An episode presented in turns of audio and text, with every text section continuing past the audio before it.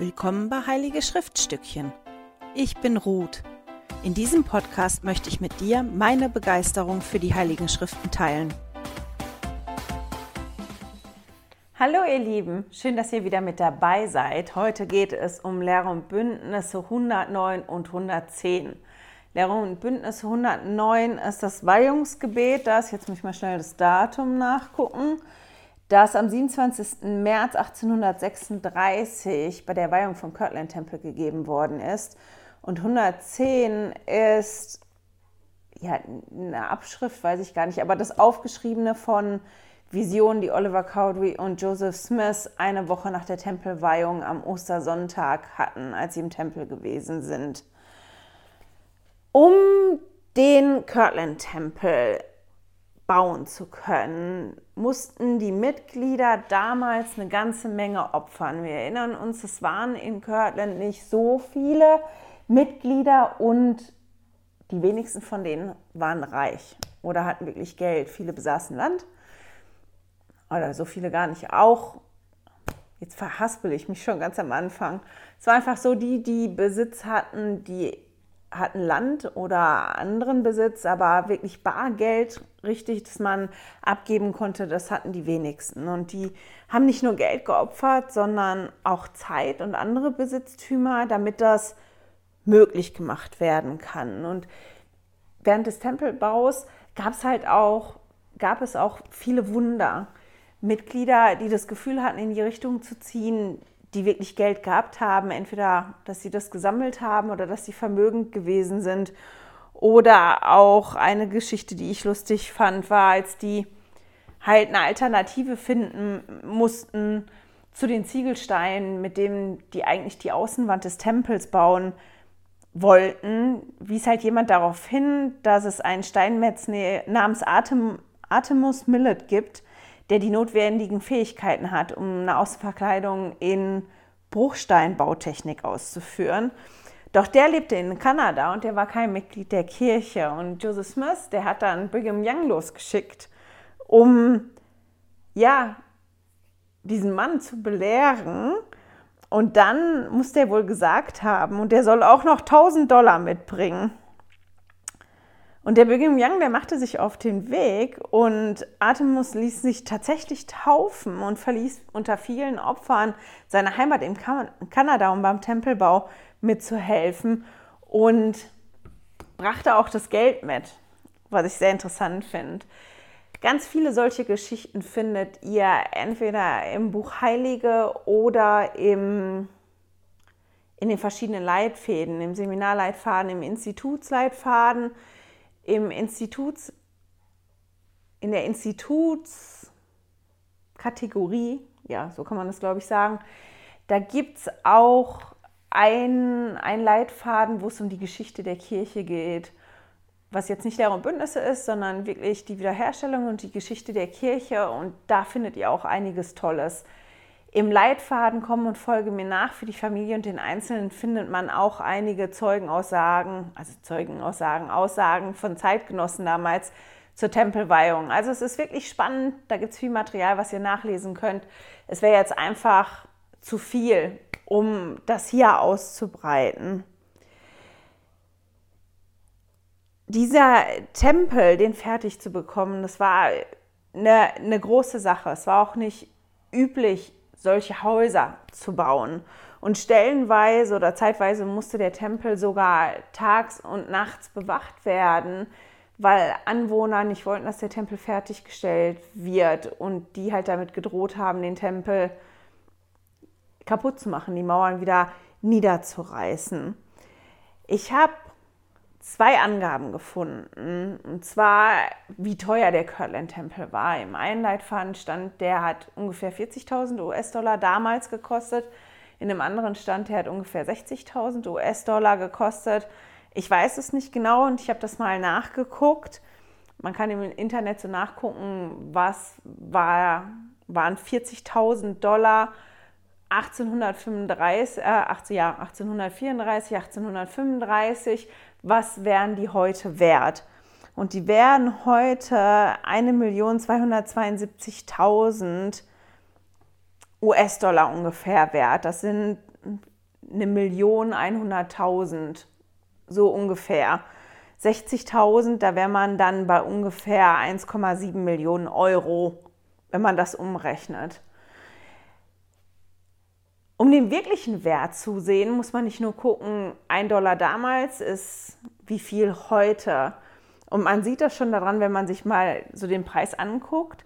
Das ist eine Million oder zwischen einer Million und 1,8 Millionen ist der Preis in der Schweiz für ein ganz normales Einfamilienhaus. Also das ist dann nichts total luxuriöses oder nichts besonders Großes. Kommt natürlich auch da drauf an, wo man wohnt. Aber hier in der Gegend, wo ich wohne, sind das ganz normale Preise für Einfamilienhäuser, die noch nicht mal wirklich einen, einen riesengroßen Garten drumherum haben.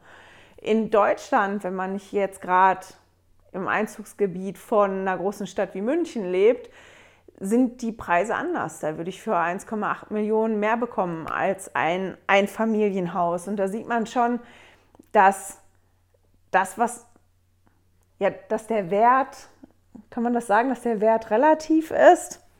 Also man kann das auch sehen mit einem Mittagessen. 20 Franken sind ungefähr 18 Euro oder 18,50 Euro, so um den Dreh. Und wenn ich für das Geld essen gehen möchte, in Deutschland und in der Schweiz, ist das so, dass ich in Deutschland in den meisten Orten wesentlich mehr zu essen bekomme oder anderes Essen bekomme dafür, als ich das in der Schweiz bekommen würde. In der Schweiz kostet eine Pizza 20 Franken oder auch über 20 Franken. Und das ist ganz normal. Man sieht, dieser Geldwert ist im Prinzip der gleiche, aber was das wert ist in einem anderen Land, spielt eine andere Rolle. Und es gibt eine Webseite, die, die solche Dinge berücksichtigt und die haben da geschrieben, wenn man so 1834, 35 ein Projekt angegangen ist, wie eine Kirche zu bauen, und die haben da so, so, eine Berechnungstabelle und da habe ich dann mal nachgeguckt und ich habe tatsächlich den unteren Wert genommen und habe gedacht, okay, wenn der Kirtland Tempel jetzt 40.000 US-Dollar 1834, 35, 36 gekostet hat, was wäre dann das heute, wenn man all das mit reintut? Und die sagen halt auf dieser Webseite, dass dann der Projektwert, also der relative Projektwert ungefähr 745 Millionen, also fast 746 Millionen Dollar sind. Oder in Euro 636 Millionen Euro, also 689 Millionen Schweizer Franken. Und jetzt stellt euch das mal vor, ein Gebäude, das gebaut wird für so viel Geld, also wir wären eine Gemeinde hier oder ein Pfahl und wir müssten das stemmen, so viel Geld zusammenzukriegen, um einen Tempel bauen zu können. Unsere Gemeinde ist dieses Jahr 50 Jahre alt geworden und wir haben eine 50-Jahresfeier gehabt und es war schon interessant zu, zu, sehen, weil vor 50 Jahren mussten die Mitglieder sich auch noch auf eine andere Art und Weise beteiligen, damit ein Gemeindehaus dann wirklich gebaut wird. Und wir haben einige Geschwister, die davon erzählt haben, was die opfern mussten, was die getan haben, damit dieses Gemeindehaus stattfinden kann. Und ich gucke mir so eine Sachen gerne an, um das für mich in eine Relation zu packen. Und ich habe festgestellt, dass das bei anderen auch so geht. Wenn, wenn man sich vorstellt, man muss jetzt irgendwas bauen und man braucht dafür 636 Millionen Euro. Das ist eine wahnsinnige Summe, oder? Die muss man erstmal auftreiben, damit man all das, was da abläuft, bezahlen kann. Wie ganz genau jetzt die Zahlen da sind, weiß ich nicht, aber ich habe halt auch an mehreren Stellen nachgelesen, dass der Kirtland-Tempel vom Verhältnis her immer noch das teuerste Gebäude ist oder eines der teuersten Gebäude ist, die die Kirche je gebaut hat. Das ist schon ein spannender Fakt, oder? Vor allem, wenn man weiß, dass der gar nicht so lange benutzt worden ist von unserer Kirche. In Lehre und Bündnisse wird ja öfter davon gesprochen, die sollen den Tempel bauen, um mit Macht aus der Höhe ausgestattet zu werden, um ein Endowment zu bekommen. Aber das Endowment, von dem da gesprochen wird zu dem Zeitpunkt, ist nicht das Endowment, so wie wir das heute kennen, oder auch nicht der Vorreiter von dem Endowment Vorreiter ist, glaube ich, das falsche Wort. Aber auch, es ist nicht das, was wir kennen unter Endowment. Wer die Geschichte mal lesen möchte, wie sich das entwickelt hat mit dem Endowment, der kann nachgucken. Jetzt muss ich mal schwer, schnell überlegen, wo. Ähm, ihr müsst auf der Kirchenwebseite oder auf Google suchen nach Themen im Zusammenhang mit der Geschichte der Kirche. Und das ist ganz spannend. Ich habe den Link dazu aber auch im Newsletter verlinkt, um mal nachzulesen, wie sich das entwickelt hat, wie das gewesen ist. Als das Endowment, das wir jetzt kennen oder in der Art und Weise, als das gekommen ist, das hat damals fast zum Beispiel einen ganzen Tag gedauert. Und das hat sich ja wirklich verändert bis heute. Es gibt ja da immer wieder ein paar Veränderungen, wo Anpassungen stattfinden. Und wenn man das so im Hinterkopf hat, das ist gar nicht das, was da stattgefunden hat. Dieses Endowment, was da gemeint ist, war wirklich die, die Ausstattung mit Macht aus der Höhe. Und ich habe ein tolles Zitat gefunden von Präsident Fielding Smith. Der hat gesagt, der Kirtland-Tempel nimmt in den Annalen des Tempelbaus einen besonderen Platz ein. Er ist nicht so wie andere Tempel, er wurde vor allem für die Wiederherstellung der Schlüssel der Vollmacht gebaut. Haben wir mal so singen lassen. Also der ist gar nicht gebaut worden, der Tempel, um jetzt dieses Endowment, wie wir das heute kennen, zu machen dafür die Mitglieder, sondern um die Schlüssel der Vollmacht wiederherzustellen. Und das ist das, von dem wir lesen können in Lehre und Bündnisse 110, weil das ist genau das passiert in den Visionen, von denen wir da lesen können. Henry B. Eyring hat auch was Tolles dazu gesagt. Er hat gesagt, das Endowment, wie wir es heute kennen, wurde im Kirtland-Tempel zwar nicht vollzogen, jedoch wurde dort in Erfüllung von Prophezeiungen erste vorbereitende Tempelverordnung eingeführt – verbunden mit einer Fülle geistiger Kundgebung, die diejenigen, die auf Mission berufen wurden, wie verheißen mit Macht aus der Höhe ausrüsteten, was zu einer großen Sammlung durch den Missionsdienst führte. Was wir auch lesen können, wenn wir so unterwegs sind in den, in den verschiedensten Leitfäden, ist, dass wirklich der Geist des Herrn ausgeschüttet worden ist auf alle, die da gewesen sind. Zur Tempelweihung sind unglaublich viele Mitglieder angereist, auch aus Missouri. Das waren an die 1000, die teilgenommen haben und die haben den Tempel zur Weihung wirklich so vollgestopft, wie es nur ging und haben dann noch die Leute verteilt auf andere Gebäude und es fand noch eine andere Session statt, um halt alle zu, zu integrieren. Und nachdem der Tempel geweiht worden ist, ist der Geist des Herrn wirklich ausgeschüttet worden. Und da gibt es auch ganz, ganz tolle Berichte zu. Muss ich mal eben gucken, dass ich den einen finde. Was ganz Tolles habe ich gefunden im Seminarleitfaden. Am Abend vom 27. März nach der Tempelweihung sind die Priestertumskollegium im Tempel zusammengekommen.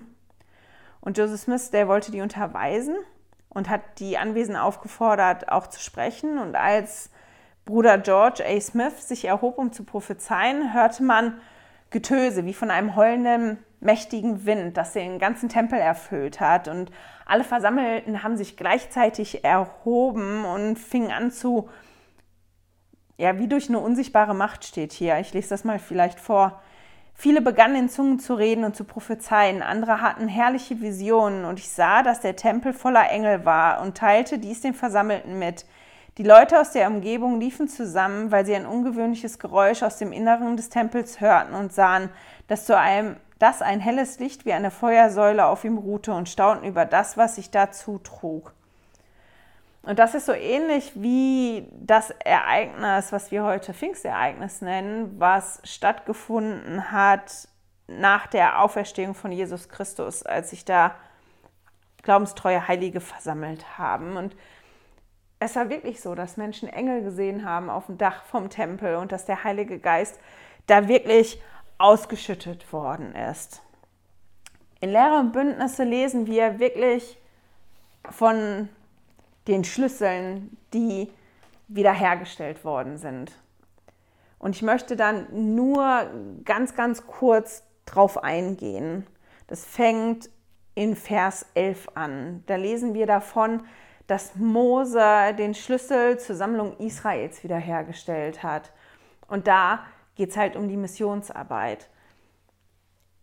Da sind schon Brüder auf Mission geschickt worden. Die haben vorher, die haben missioniert in Amerika, auch in Kanada, aber außerhalb von dem Land ist keiner, außerhalb von dem Kontinent ist keiner missionieren gegangen. Aber nach der Weihung sind wirklich Apostel auch nach Europa geschickt worden. Und die Missionsarbeit hat danach wirklich zugenommen und unglaublich viele Menschen wurden bekehrt danach.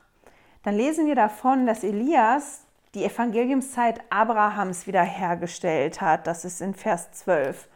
Und als ich das gelesen habe, war ich im ersten Moment so, okay, was ist denn die Evangeliumszeit Abrahams und wieso muss die wiederhergestellt worden? Und da habe ich in, ähm, in einigen Leitfäden gefunden, dass da stand, da wurde die, wurden die Verheißungen wiederhergestellt, die der Herr Abraham gegeben hat. Das heißt, die ganzen Verheißungen, die Abraham, Abraham bekommen hat oder die der Herr mit Abraham gemacht hat, nee, die Abraham dem, die der Herr Abraham gegeben hat. So, jetzt habe ich es aber.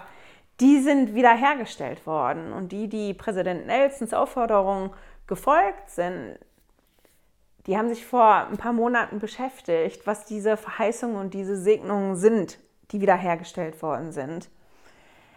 Dann in einer Vision haben sie noch gesehen, dass der Prophet Elia gekommen ist. Und der Prophet Elia hat die Schlüssel dieser Evangeliumszeit übergeben. Also ich wollte jetzt gerade sagen, wiederhergestellt, aber im Vers 16 ähm, steht, dass die übergeben worden sind. Und das ist die Siedlungsvollmacht. Das lesen wir in den Versen vorher, dass es da wirklich drum geht. Und das sind unglaublich wichtige Schlüssel und diese Schlüssel zu haben, ist ja eine Macht mit Macht aus der Höhe ausgestattet zu werden. Und das hat halt wirklich ja sehr geholfen, unter anderem bei der Missionsarbeit. Was ich auch noch sehr schön fand, war die Beschreibung von Jesus. Bevor dann diese Visionen kommen mit den Propheten, es ist wahnsinnig schön, dass da in den Versen 2 und 3 von Lehr und Bündnis 110 wir wirklich von Jesus lesen können, wie er aussieht. Und dann spricht er halt in Vers 4 und den möchte ich einmal kurz vorlesen.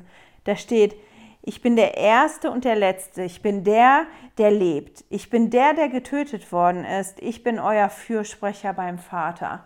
Und ich finde das so schön, weil er da ist und erstmal sagt, hallo, und ich bin der. Ich bin und ich habe dieses schon alles gemacht. Und dann können wir halt in Vers 7 lesen, dass dann da steht, ich habe dieses Haus angenommen und mein Name wird hier sein und ich werde mich meinem Volk mit Barmherzigkeit in diesem Haus kundtun. Und das ist doch eine, ein schönes Versprechen, dass, dass er da abgibt. Das war es jetzt auch mit Lehr Bündnis 110. Und ich werde jetzt tatsächlich ein bisschen einen anderen Weg einschlagen, als ich das normalerweise mache. Ich habe nämlich ein Aha-Erlebnis ist falsch, aber das war sehr interessant diese Woche in der Vorbereitung für das Video. Normalerweise lese ich irgendwie immer montags über den Tag die Schriften und lese dann am Dienstag in den kompletten Leitfäden, gucke mir dann auch das Video an von Don't Miss This, was ich immer ganz gerne habe und fange dann entweder am Mittwoch Nachmittag oder am Mittwoch an, mir meine Notizen zu machen und mir zu überlegen, was möchte ich sagen in dem Video. Und diesen Montag war ich wirklich beschäftigt und habe sehr spät in den Schriften noch gelesen. Also ich glaube wirklich nach elf habe ich die zwei Kapitel noch gelesen, habe nur gedacht, Mann, Lehr Bündnis 109 ist schon wieder so lang.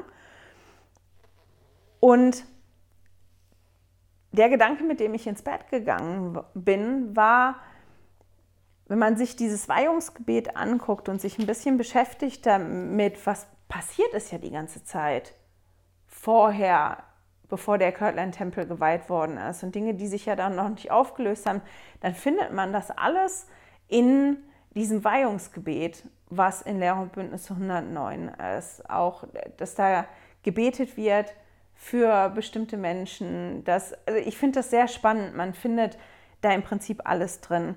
Und ich habe, als ich 109 gelesen habe, tatsächlich den Abschnitt oben drüber nicht gelesen, weil das so spät gewesen ist und habe mich dann danach gefragt, okay, wie ist denn der darauf gekommen, wofür der beten soll? Und wie läuft es heute eigentlich, wenn ein Weihungsgebet geschrieben wird?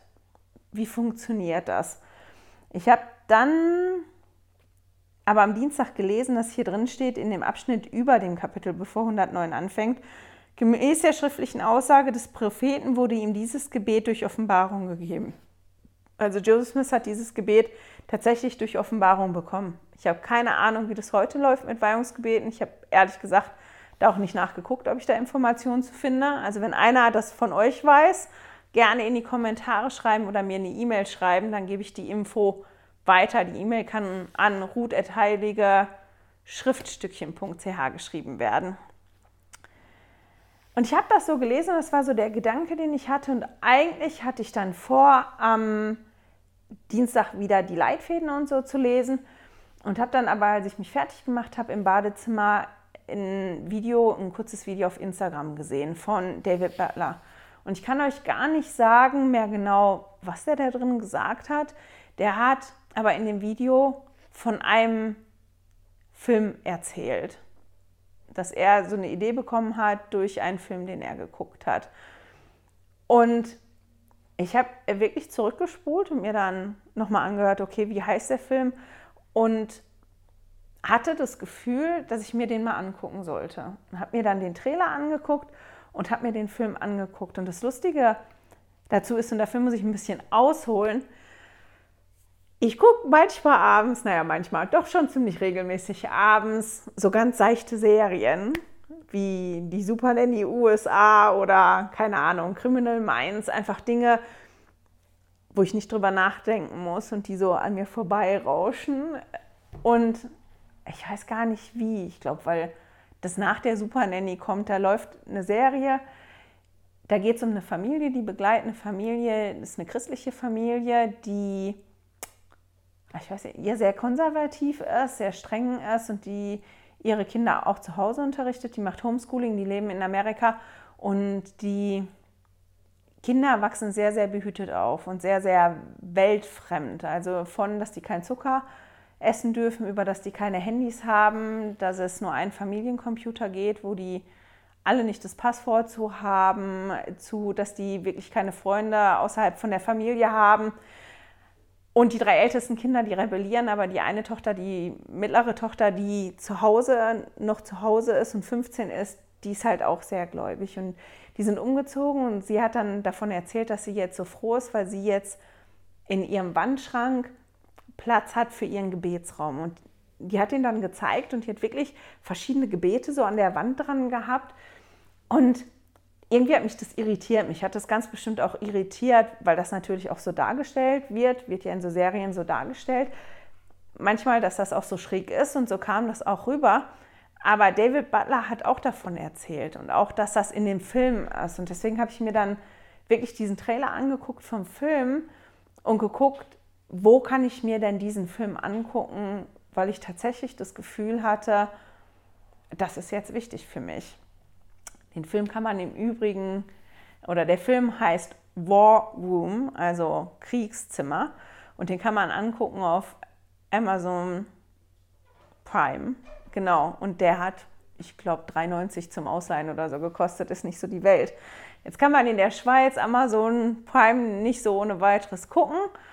Ähm, wir haben halt noch ein deutsches Konto, deswegen hat das funktioniert. Ich konnte mir den dann angucken und saß dann statt Leitfäden zu lesen und habe mir diesen Film angeguckt, den ich wirklich empfehlen kann. Das ist ein toller Film. Der ist ein bisschen kitschig, aber der ist ganz toll. In dem Film geht es darum, dass eine Maklerin nach außen hin ein perfektes Leben hat, aber in der Ehe bröckelt das und die ist unglücklich und die kommt dann zu einer alten Dame und soll das Haus von der verkaufen.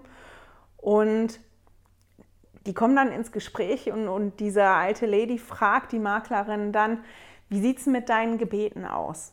Sind deine Gebete eher kalt oder sind deine Gebete eher heiß?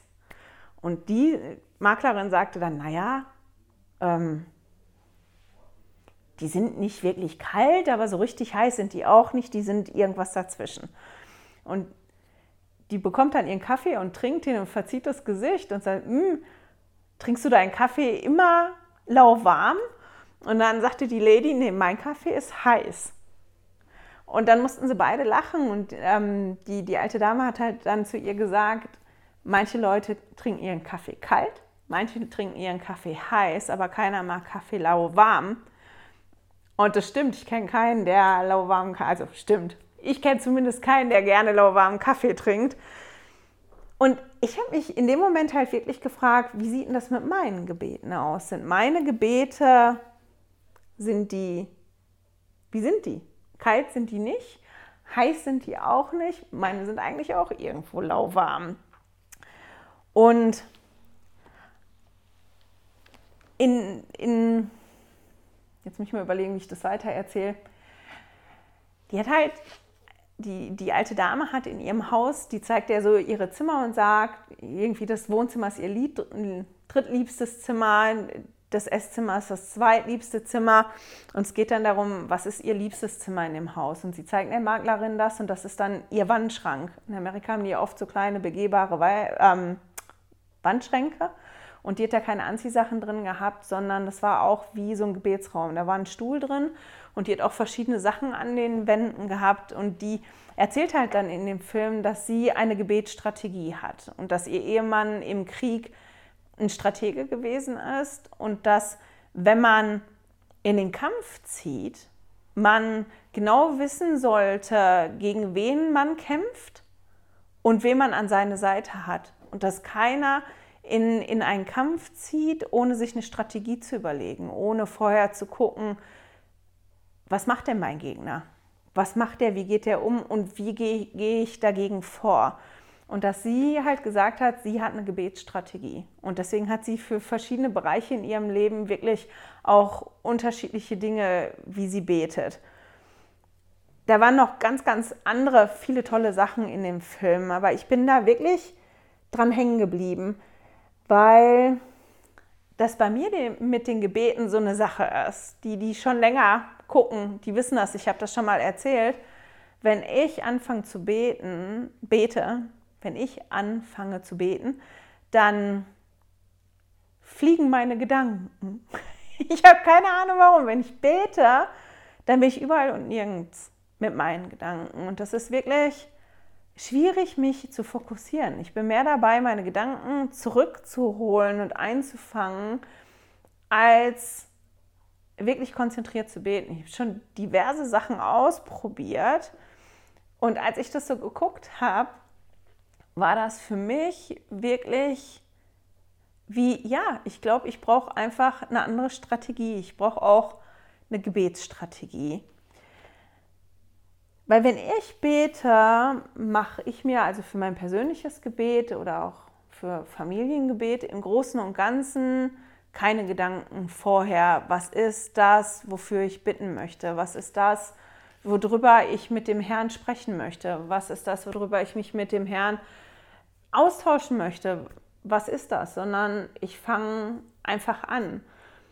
Und ich habe halt gedacht, naja gut, wenn ich beten muss in der Abendmahlsversammlung, dann nehme ich mir schon so ein, zwei Minuten überlege, okay, was ist das, wofür ich jetzt beten kann. Und wenn wir gucken hier in, in Lehr und Bündnisse 109, Joseph Smith hat sich wirklich vorbereitet für die Weihung und hat sich Gedanken gemacht, wie kann ich die Mitglieder vorbereiten auf das, was da kommt, wie läuft das. Und der wird sich auch Gedanken gemacht haben, was ist denn das, was ich sagen soll? Wie soll das laufen? Und der hat halt diese Offenbarung dann bekommen. Ob die wortwörtlich so gegeben wurden, worden ist oder das nur bestimmte Punkte sind, das weiß ich nicht. Das habe ich jetzt nicht gefunden. Aber Joseph Smith hat sich wirklich vorher Gedanken gemacht um diesen Anlass. Und das ist was, was ich so für mich mitgenommen habe in den letzten Tagen, dass das für mich persönlich besser ist mir eine Strategie zu machen in der Form, dass ich mir vorher überlege, was sind denn die Dinge, ja, mit denen ich mich austauschen möchte mit Gott? Was sind die Dinge, die ich bereden möchte mit Gott, damit das dann auch nicht nur so ein Monolog ist, bei dem ich dann abschweife nach rechts und links, sondern damit es wirklich ein Dialog werden kann. Warum erzähle ich euch das und gehe überhaupt nicht auf Lehre und Bündnis 109 ein? Lehr- und Bündnisse 109 ist total toll und man kann das studieren unter ganz, ganz vielen tollen Aspekten. Ich habe diesmal wirklich richtig viele Links in den Newsletter eingebaut. Da sind ganz, ganz viele drin. Also es lohnt sich für euch, die den Newsletter kriegen, das wirklich anzuklicken. Die, die den nicht bekommen oder nicht bekommen wollen auch, ihr könnt unter heiligeschriftstückchen.ch rechts oben unter Extras ist ein Newsletter-Archiv. Wir probieren da immer relativ aktuell zu bleiben, dass der letzte Newsletter wirklich drin ist der geht immer samstags morgens raus und ich gebe mir immer Mühe, ja, da zusätzliches Material reinzupacken, was noch hilft. Und wenn ihr eintauchen wollt, wirklich in die Kapitel, lohnt sich das da auf, auf die Links zu klicken und sich das anzugucken. Ich habe im Übrigen auch den Trailer zu den Filmen verlinkt da drin. So, jetzt mal wieder zurück, ähm, warum ich das erzählt habe und gar nicht drauf eingegangen bin diesmal. Aus verschiedenen Gründen. Erstens ist mir aufgefallen, dass ich durch die Beschäftigung mit Lehre und Bündnisse eine ganz andere Einstellung zum Tempel bekommen habe. Ich bin nicht so eine große Tempelgängerin. Das hat verschiedene Sachen, also verschiedene Gründe, nicht mit den Bündnissen oder auch nicht mit dem, was abläuft, aber doch schon das mag ich jetzt hier nicht erklären, aber das ist so, Tempel und ich, wir sind nicht so. Wir sind eher so. Ich habe schon seit einer Weile das Gefühl, dass sich das ändern soll und habe irgendwie nie den Drive gefunden, das wirklich zu machen, weil das für mich aus verschiedenen Gründen nicht so angenehm gewesen ist und das finde ich total spannend. Das ist was, was mir letzte Woche aufgefallen ist. Ist dadurch, dass ich mich beschäftigt habe mit Lehre und Bündnisse und mit dem, was da jetzt alles abgelaufen ist vorher, warum der Tempel so wichtig ist, warum das äh, ist, dass meine Einstellung zum Tempel, meine innere, sich tatsächlich verändert hat, was ich sehr bemerkenswert finde, weil ich gar nicht im Tempel gewesen bin in letzter Zeit, ähm, dass sich das trotzdem so verändert hat. Das andere ist, dass ich eine unglaubliche Dankbarkeit habe dafür, wie ich auf einmal lernen kann aus den Heiligen Schriften und ich das mit euch teilen wollte und euch deshalb lieber erzählen wollte diesmal, wie mir das gegangen ist, diesmal beim Schriftstudium. Manchmal ist das so, ich lese einen Vers und mir springt da irgendein Satz oder ein Wort entgegen, ich denke darüber nach und das hilft mir. Aber so wie das diesmal gelaufen ist, war das halt wirklich besonders, weil ich mir über dieses Gebet also ich bin ja wirklich ins Bett gegangen und war so dabei, man, man findet da alles, was da so abgegangen ist, was Joseph Smith auch beschäftigt hat. Das kann man nachlesen auf Joseph Smith papers.com. Das hat ihn wirklich beschäftigt und man findet das alles in diesem Weihungsgebet wieder. Und er hat ja dieses Gebet als Offenbarung bekommen. Das heißt, der Herr ist sich dessen wirklich bewusst, dass das die Dinge sind, die da beschäftigt, die die Menschen da beschäftigt hat und dass Joseph Smith sich wirklich auch vorbereitet hat auf diesen Moment. Und dass ich halt durch eine blöde Serie, die ich gucke, über eine Familie, ähm, ich dazu gekommen bin, einen Film zu gucken, den ich mir bestimmt nicht angeguckt hätte, wenn dieser Gebetsschrank in Anführungsstrichen, Entschuldigung, nicht so schräg gewesen wäre. Also ich habe das ja gesehen, bei der Familie fand das so schräg und der David Butler hat das auch erwähnt, hat diesen Film erwähnt. Und das war auch einer der Gründe, warum ich mir den Trailer angeguckt habe und wo dann das Gefühl so ganz stark gekommen ist, Ruth, du musst diesen Film gucken. Und ähm, ich da einige Dinge für mich mitgenommen habe und ich das auch ganz spannend fand, dass die alte Dame ihr, ihr Gebetszimmer halt ihre Kampfzone genannt hat. Das ist wirklich ihre Kampfzone, weil wenn sie kämpft, sie will nicht alleine kämpfen, sondern sie will mit Gott kämpfen. Sie will Gott immer bei sich haben. Sie macht Platz in ihrem Herzen für Gott. Sie gibt ihr Herz Gott und macht Platz, damit Gott mit ihr zusammenkämpfen kann. Und das war was, was mir so aufgefallen ist, auch in Lehre und Bündnisse, was ich so gelesen habe, dass Gott und Jesus uns das wirklich verheißen, dass wir nicht alleine kämpfen müssen. Wir sind nicht allein, sondern wenn wir das zulassen, sind die an unserer Seite und dass ich wirklich eine Strategie brauche, um da besser dran zu gehen und die besser einzuladen, weil wir befinden uns alle in irgendeiner Art und Weise in einem Kampf. Wir fechten alle Kämpfe aus. Und ich glaube, dass jeder einzelne von uns Hilfe braucht. Und ich fand das so faszinierend zu sehen, dass man oder ein Mann, dass ich und auch jeder andere, weil es ist ja nicht nur eine Segnung für mich, aus den Schriften, die ja alle schon ein paar Jahre auf dem Buckel haben, heute noch lernen kann. Und dass ich ja in die richtige Richtung geschubst werde vom Geist, um die Dinge zu finden, die wichtig für mich sind oder die ich vielleicht gebrauchen kann. Und dass das funktioniert, weil ich meine Nase in die Schriften stecke. Die letzten anderthalb Jahre, ein bisschen länger, ganz intensiv. Und ich auch festgestellt habe, ich höre ja gerne Podcasts und ich gucke auch gerne Videos. Deswegen, das ist total schön, dass ihr mir entweder zuhört oder mir zuguckt. Finde ich total toll. Aber ähm, ich für mich persönlich habe festgestellt, dass das das wirkliche Studieren in den Schriften nicht ersetzt, für mich persönlich, sondern dass ich das wirklich brauche, dass ich da rein gucke und dass ich nach wie vor fasziniert und ganz begeistert bin, wie doll mir die Schriften helfen können und ich das nie für möglich gehalten hätte, wenn früher Leute gesagt haben und dann habe ich die Schriften aufgeschlagen und dann habe ich genau das gefunden, was ich brauchte, dann habe ich immer gesessen und gedacht, die haben Vogel, wie soll das funktionieren? Aber ich meine, wenn man die Schriften nie aufschlägt, dann kann man auch nie tolle Sachen finden, die wichtig für einen sind. Und ja, deswegen wollte ich das mit euch teilen, weil ich wieder festgestellt habe, dass mein Zeugnis von den Schriften und dass die Schriften wahr sind, in den letzten eineinhalb Jahren so doll gewachsen ist und dass ich extrem dankbar dafür bin, dass das zu einem Werkzeug geworden ist, mit dem der Vater im Himmel mir zeigen kann, was wichtig für mich ist und was hilfreich für mich ist, was ich brauche, um zu wachsen und mehr zu werden wie er.